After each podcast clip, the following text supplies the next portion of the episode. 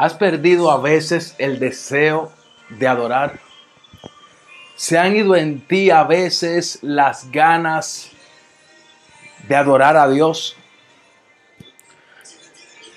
Permíteme compartir contigo una palabra que se encuentra en el libro de los Hechos, en su capítulo 16.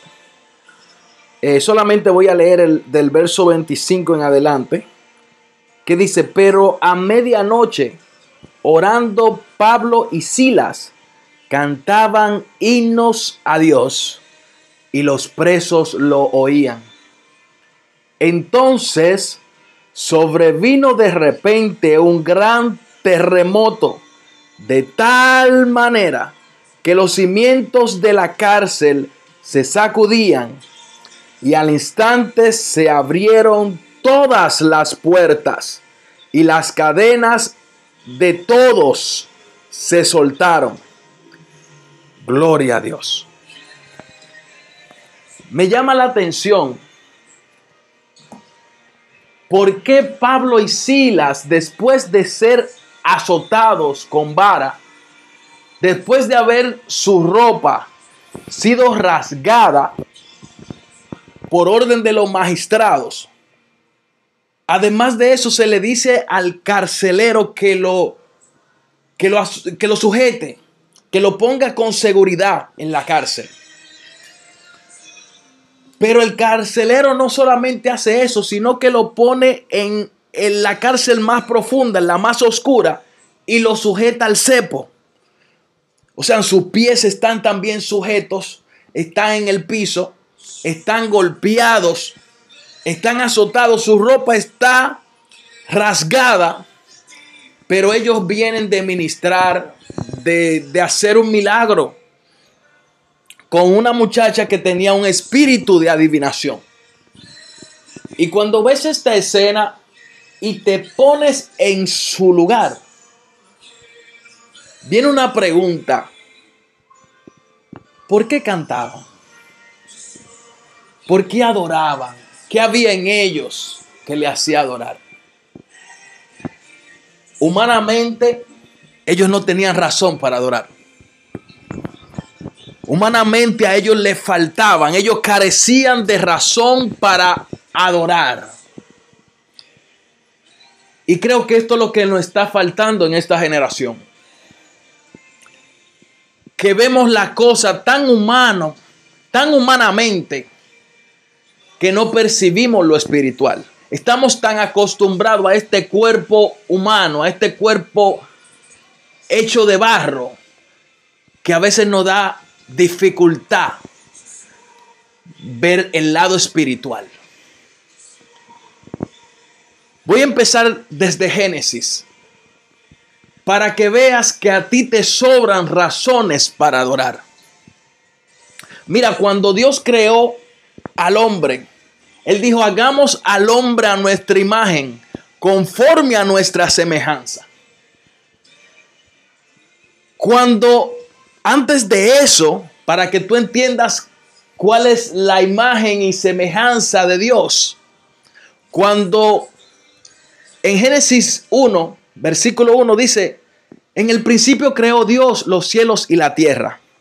Luego de ahí, la tierra entonces en el versículo 2 estaba desordenada y vacía. Déjame decirte que lo que Dios hace, lo hace ordenado. Tiene un orden lo que es creado de parte de Dios. En el versículo 1 hubo adoración. En el versículo 2 hubieron tinieblas. Algo que no fue de parte de Dios entró y causó tinieblas, desorden. Y esto a veces es lo que pasa en nuestras vidas. Es lo que estaba pasando en la vida de Pablo y Silas. Vino un desorden a su vida. Vino algo que era diferente a lo que ya se había diseñado. Pero yo quiero recordarte que Dios te hizo a su imagen, conforme a su semejanza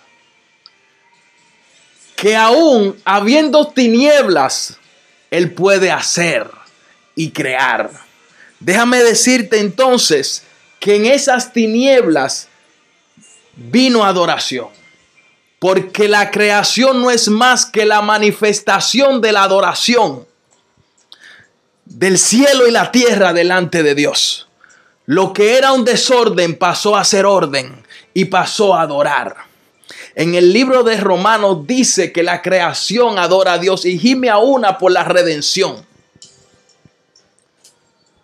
Cuando Dios sopla aliento de vida en ti, Él no solamente está soplando de Él, déjame abrirlo, Él está soplando paz, está soplando mansedumbre, está soplando templanza, está soplando amor, pero de todo eso también sopló gozo. Él sopló gozo. ¿Qué quiere decir? Que en tu ADN hay paz, hay benignidad, hay mansedumbre, hay templanza, hay benignidad, hay amor, pero también hay gozo. Si en tu alma tú experimentas tormenta, desorden, como lo que estaba experimentando Pablo y Silas en aquel momento, tú le puedes decir a tu alma, como le dijo David, ¿por qué te turbas y te abates, oh alma mía, dentro de mí? Espera en Dios, porque todavía he de adorarle. Adoración no solamente es cantar, el cantar solamente es una manifestación del gozo que hay en tu corazón, pero debe salir genuino delante de Dios. Cuando Pablo y Silas estaban en el desorden quizás más grande de su vida, donde en la parte humana ellos no lo entendían, déjame decirte que todas las puertas y las cadenas de todos se rompieron porque hubieron dos personas que decidieron adorar al Rey de Reyes y Señor de Señores, no importando las circunstancias.